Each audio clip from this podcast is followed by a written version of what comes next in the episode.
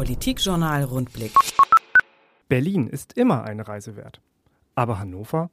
Laut einer Allensbach-Umfrage im Auftrag unseres Verlags, der Drei Quellen Mediengruppe, landet Niedersachsens Landeshauptstadt im Attraktivitätsranking der deutschen Landeshauptstädte auf dem 15. Platz. Unbeliebter ist nur Saarbrücken. Mein Name ist Niklas Kleinwächter und ich bin der einzige Redakteur des Politikjournals Rundblick, der in Hannover lebt. Und das auch noch freiwillig. In den vergangenen Wochen habe ich mich mit einigen meinungsstarken Mitbürgern getroffen, um über die Baustellen der Stadt zu sprechen. Kurz vorm Jahreswechsel halten wir den Zwischenstand nun einmal fest. Zunächst traf ich die Architektin Dilek Ruf und habe sie gefragt, ob Hannover eigentlich schön ist. Ja, also vielleicht muss man dann nochmal fragen, so was, was empfinden wir denn als schön? Als schön empfinden wir das, was so pittoresk ist und gewachsen ist und warum wir vielleicht auch einfach in Städte fahren, äh, nach Italien und, und äh, so weiter und äh, vielleicht nicht nach Gießen. Ich erwähne jetzt mal Gießen, weil wir ja vorhin darüber gesprochen hatten, ähm, obwohl es keine Degradierung von Gießen sein soll. Und ich glaube, was, was Hannover angeht, ähm, Hannover hat, finde ich, schon eine robuste Schönheit. Das hat letztendlich auch was damit zu tun, dass natürlich auch vieles im Krieg zerstört wurde, der Innenstadt ja bis zu 90 Prozent. Und äh, natürlich diese Zerstörung ein Stück weit auch nach dem Krieg fortgeführt wurde, was auch äh, Altsubstanz oder auch den Stadtgrundriss massiv geändert hat oder Altsubstanz auch beseitigt hat. Insofern, ich finde schon, Hannover hat dieses Robuste und äh, so wie wir vielleicht auch New York anders als schön empfinden, ähm, muss man, glaube ich, sich auf Hannover einlassen. Und wo ist Hannover Ihrer Meinung nach denn besonders schön? Wo hingegen sehen Sie noch die besonders großen Baustellen? Ja, ich glaube so, wenn man, wenn man jetzt so, wenn ich im, im Kopf so durchgehe, was sind so die Orte, die ich sehr, sehr liebe an dieser Stadt, ist, ist natürlich die Südstadt, dort wo ich wohne. Das hat was mit Lebensqualität zu tun, äh, dass es sehr zentral gelegen ist, dass es äh, eigentlich fast wie, wie ein Dorf ist, wo meine Kinder sich frei bewegen können dass wir die Nähe zum Massee haben. Der Massee zum Beispiel, finde ich, ist einer der schönsten Orte der Stadt, ähm, wenn man einfach ähm, laufen gehen will, spazieren gehen will oder dergleichen. Ähm, der Opernplatz, ähm, auch ein wunderschöner Platz, der leider noch nicht als Platz funktioniert, sondern eher so Transferort ist. Also insofern, da finde ich, lohnt es, den weiterzuentwickeln und weiterzudenken und sich zu fragen, wie kann ich eigentlich diesen Ort auch zu, zu Aufenthaltsort machen. Und, ähm, und das Hohe Ufer, das finde ich, ist tatsächlich eine wunderbare städtebauliche Entwicklung ähm, der, der letzten zehn Jahre, wo man einfach auch sieht, wie kann man Stadt im besten Sinne der europäischen Stadt auch weiterentwickeln. Also sprich auch so diese 24-7-Stadt, also 24 Stunden, sieben Tage die Woche in Betrieb. Und das ist ja auch der Platz, wo man im Grunde genommen bis in die Abendstunden hinein Sonne hat, wo, wo gewohnt wird, wo gearbeitet wird, gelehrt wird, ähm, gastronomische Angebote da sind. Also insofern, das ist finde ich, das, das sind so Dinge, die, ähm, wo man die schönen Seiten von Hannover, so auch ganz typisch schöne Seiten ähm, sicherlich ähm, auch sehen kann. Ähm, was sicherlich nach wie vor, und das, da kann ich, glaube ich, auch so, äh, habe ich sicherlich ein anderes Verständnis, als ich es hatte, als äh, ich 2006 äh, nach Hannover gekommen bin, so diese, dieser ganze City-Ring-Raum. Das war damals so, dass ich durch die Stadt gegangen bin und mich gefragt habe, warum, ist, warum sind diese Orte so, wie sie sind? Also diese, diese Proportion zwischen Dichte und Stadtraum, äh, zwischen Bebauung und Stadtraum, die ist, ähm, wenn Sie den Cityring entlang gehen, an vielen Orten so, dass eigentlich der Raum so vor sich hinfließt, wir unfassbar breite Verkehrswege haben und so weiter und so fort. Oder eigentlich diese städtische Dichte oder die Dichte, die man von Stadt erwarten würde, dort nicht der Fall ist ich glaube, über diese Stadträume nachzudenken, auch natürlich im Kontext äh, Mobilität, lohnt. Ähm, dort äh, sich zu fragen, können wir diesen äh, Bereich auch äh, weiterentwickeln. Das war ja auch Gegenstand unseres Thinktanks, äh, den wir im Rahmen der Kulturhauptstadtbewerbung auch äh, vorgeschlagen haben. Der so gekommen wäre, wären wir Kulturhauptstadt geworden. Insofern denke ich, ähm, ja, das, da, da lohnt es weiterzudenken. Blicken wir zehn Jahre in die Zukunft. Wo muss sich Hannover unbedingt noch weiterentwickeln? Ich glaube, es gibt da ähm, vielleicht ähm, die Frage eben, entwickeln wir uns mit dem Innenblick oder mit dem Außenblick? Also wenn wir jetzt sagen, wir wollen touristisch sozusagen, also Tourismus ist, ist, ist unsere Haupt, Hauptaufgabe, würde man die Frage vielleicht anders beantworten. Ich würde sie, glaube ich, aus der Innensicht heraus beantworten wollen, nämlich eben die Frage, was, äh, welche Lebensqualität bietet diese Stadt ihren Bürgerinnen und Bürgern und äh, was sind auch äh, Themen, ähm, die für die Wirtschaft so zuträglich sind, dass wir als, als Standort, als Wirtschaftsstandort auch weiterhin stabil bleiben, dass wir als Standort auch für Lehre und Forschung auch eine Relevanz haben, was im Übrigen auch ja so ist. Also mit der MH und mit der Leibniz-Universität und so weiter sind wir schon auch ein Standort, der durchaus auch relevant ist auf Bundesebene. Ich glaube, dass die großen Herausforderungen eigentlich ähm, gar nicht nur Hannover betreffen, sondern unsere Region betreffen. Insofern glaube ich, sind wir da zumindest mit unserer äh, äh, Struktur, die wir heute haben und auf die wir zugreifen können, gut aufgestellt und, und auch in der Lage, diese Region auch im Kontext mit Hannover weiterzuentwickeln. Das ist natürlich das Thema Mobilität. Wie entwickelt sich Mobilität für die Zukunft weiter? Wie gehen wir mit dem Druck auf Wohnungsmärkte um? Auch das ist ja ein Thema, was nicht nur Hannover betrifft, sondern bundesweit diskutiert wird, aber was natürlich auch uns hart trifft. Also das ist ja eine große Stärke von Hannover, dass wir eine sozial ähm, durchmischte Stadt haben, was, glaube ich, auch notwendig ist, um, um so eine Stadt auch zukunftsfähig zu machen. Ähm, das ist sicherlich so, das sind so die, die großen Herausforderungen, die wir auf dieser regionalen Ebene sicherlich ähm, betrachten werden müssen und was wir heute auch schon tun. Das andere ist, glaube ich, dieses, was auch, äh, womit sich nicht nur Hannover beschäftigt, sondern was auch eine regionale Herausforderung ist, nämlich wie, was passiert mit unseren Innenstädten. Also wir in Hannover beschäftigen uns ja gerade im Rahmen des Innenstadtdialogs äh, mit dieser Fragestellung, aber genauso ist es ja auch in der Metropolregion Hannover so, dass diese Fragestellungen eben auch andere Städte und Gemeinden und Kommunen und so weiter genauso beschäftigen und treffen und eben die Frage, was ist eigentlich, äh, wenn, wenn ähm, Handel oder der Anteil an Handel sich weiter reduziert, was ist eigentlich die zukünftige Aufgabe unserer Innenstädte? Und ich glaube, auch das im Kontext mit der Region weiterzudenken, ist vielleicht ein Stück weit für uns äh, eine Herausforderung, die wir gut meistern können, weil wir dieses, diese regionale Struktur eben schon haben. Nach dem Treffen mit Dilek Ruf hat es mich ins Herz einer hannoverschen Bausünde getrieben – ins E-Mail-Zentrum. An dem Betonklotz scheiden sich die Geister und ein bisschen Hassliebe ist sicher auch mit im Spiel. Ich traf dort aber Jan-Philipp Lücke. Der ist ein echter Fan des E-Mail-Zentrums und er hat mir erzählt, was er am E-Mail-Zentrum und an Hannover insgesamt so toll findet. Also Schönheit ist für mich äh, nicht nur eine klassische Schönheit, sondern auch äh, eine monumentale. Wenn man davor steht und erstmal sprachlos ist, und äh, es trotzdem irgendwie aussieht, als ob es fliegen würde, obwohl es so brachial und monumental ist. Das ist für mich halt das Schöne am IME-Zentrum und dass es viele Ecken hat und äh, logisch und mathematisch äh, multiplizierte äh, Stelzen und äh, Fassaden, die aber trotzdem dahinter etwas sehr Wildes haben und in der Gesamtansicht schon fast flimmern das macht es für mich so inspirierend und deshalb finde ich es auch schön. Das E-Mail-Zentrum galt als gescheitert, jetzt wird daran weitergearbeitet. Was war denn deiner Meinung nach damals der große Fehler? Was macht es heute zu einem tollen Zukunftsprojekt? Ähm, es ist einfach 50 Jahre zu früh gebaut worden, aber andererseits äh, brauchte man diese 50 Jahre wahrscheinlich auch.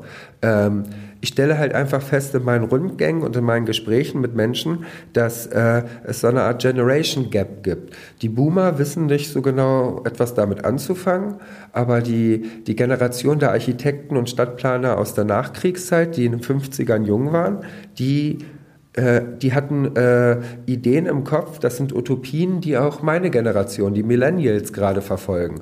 Ob man es nun Großraumbüro oder Coworking nennt, das ist erstmal äh, das ist erstmal egal. Und äh, ich glaube auch, dass diese Ideen eigentlich Zukunft haben und man sie jetzt halt auch wunderbar umsetzen kann.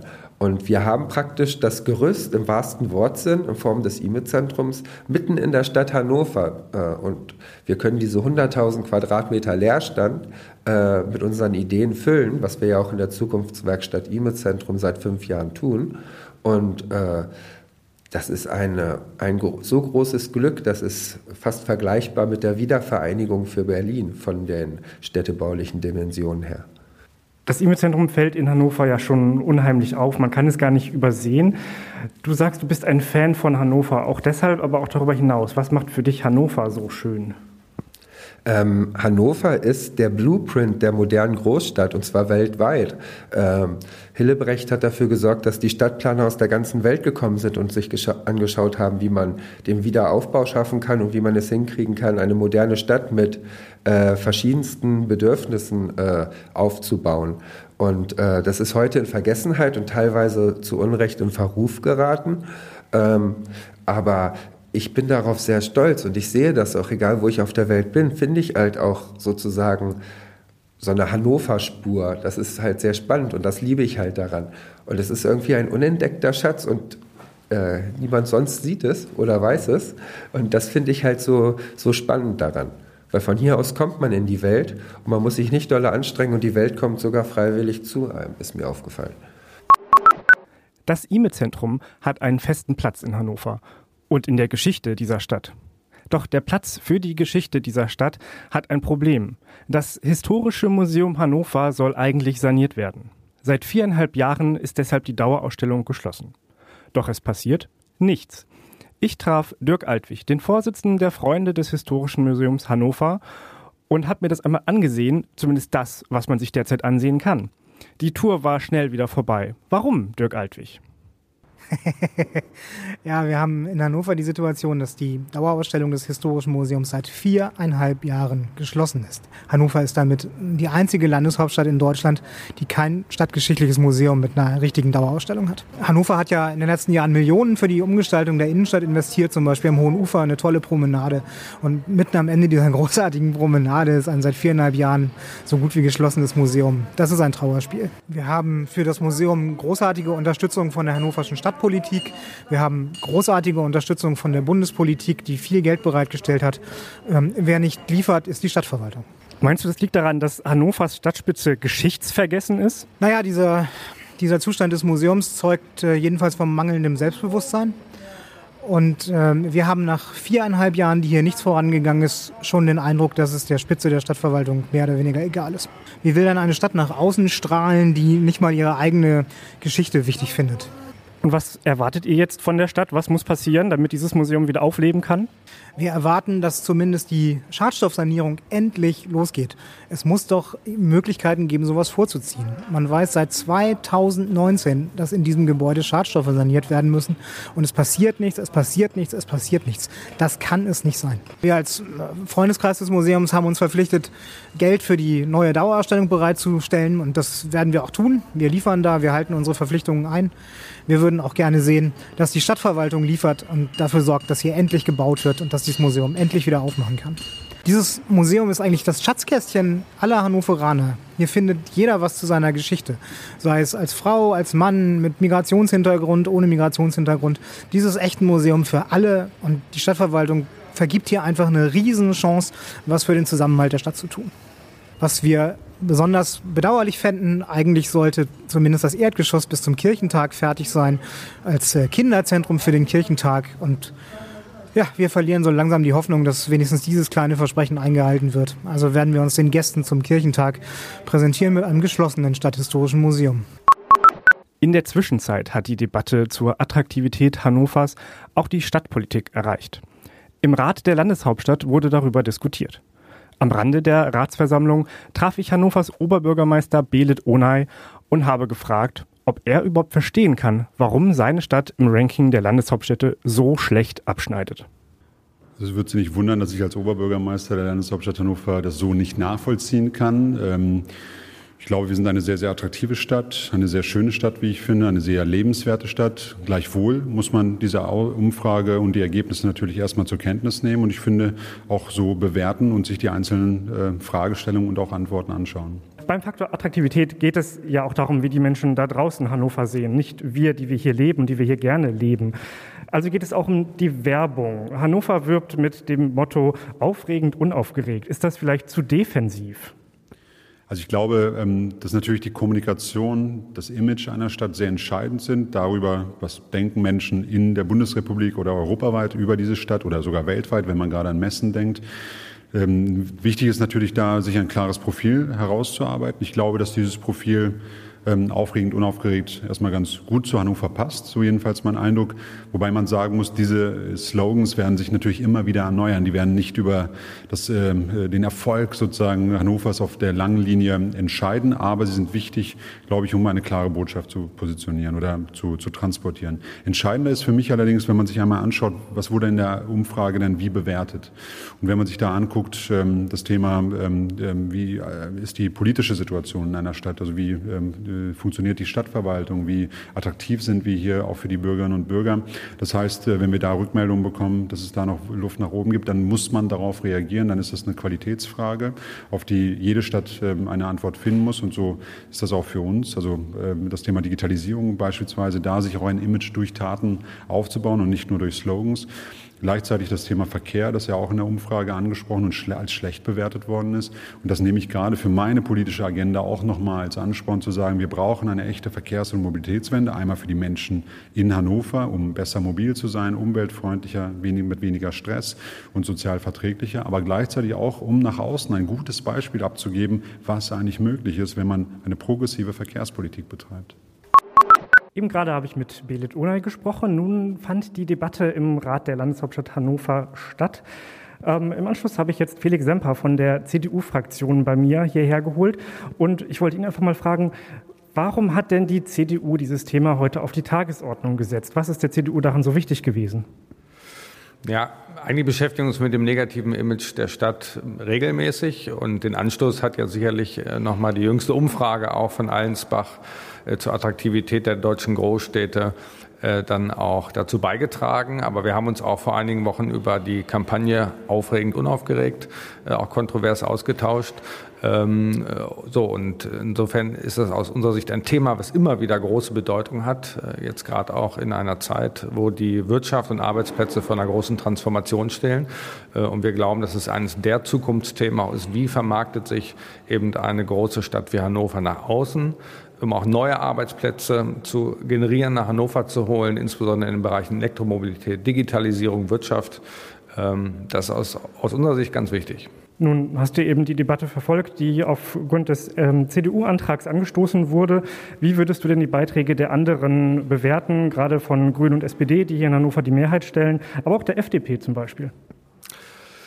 Also bei Rot-Grün muss man feststellen, äh, getreu dem, äh, dem Motto äh, Langeweile, äh, wenig Interesse an der Debatte, eigentlich muss man ganz klar sagen. Also man legt im Grunde genommen den, äh, die Hände in den Schoß und gibt sich damit zufrieden oder damit ab, dass dieses Image schon seit Jahren besteht. Äh, das halte ich für wirklich fatal. Da hat man, glaube ich, den Ernst der Lage nicht erkannt und auch nicht die Bedeutung von Standortmarketing erkannt. Ähm, und die FDP hat erfreulicherweise sehr deutliche Worte gefunden, äh, auch äh, sozusagen das Standortmarketing ganz klar gerügt. Äh, und insofern eine kontroverse Debatte, die insgesamt, glaube ich, auch dem Thema ganz gut tut und die vielleicht auch dazu beitragen wird, dass wir bei dem Thema vielleicht oder dem einen oder anderen die Augen geöffnet werden. Soweit, so gut. Im neuen Jahr geht meine Suche nach den Problemzonen der Landeshauptstadt weiter. Ein großes Thema wird da etwa die Innenstadt sein. Dazu habe ich bereits in diesem Jahr schon Elisabeth Klausen-Muradian getroffen und mit ihr einen kleinen Stadtspaziergang gemacht. Da sagte die Co-Vorsitzende der Grünen im Stadtrat etwa, also wir haben ja im vorletzten, ich glaube es ist inzwischen schon das vorletzte Jahr, äh, einen sehr äh, aufwendigen Dialog, ein Beteiligungsverfahren durchgeführt, um äh, den Steintorplatz neu zu gestalten. Das steht ja noch aus, diese Umgestaltung. Das hat sich nun leider auch durch Corona jetzt verzögert. Aber da sind ja ganz viele Ideen eingeflossen, ähm, gerade was die äh, Kritik, die äh, schnuddeligen Ecken und so betrifft, die sollen ja gerade dann wegfallen und, es, und äh, der Steintorplatz äh, soll da auch mit so, auch mit so einer Säule und äh, auch Sitzmöglichkeiten und ähm, weitere Nutzungsmöglichkeiten äh, aufgewertet werden. Aber dazu dann mehr im neuen Jahr. Politikjournal Rundblick. Mehr Infos unter rundblick-niedersachsen.de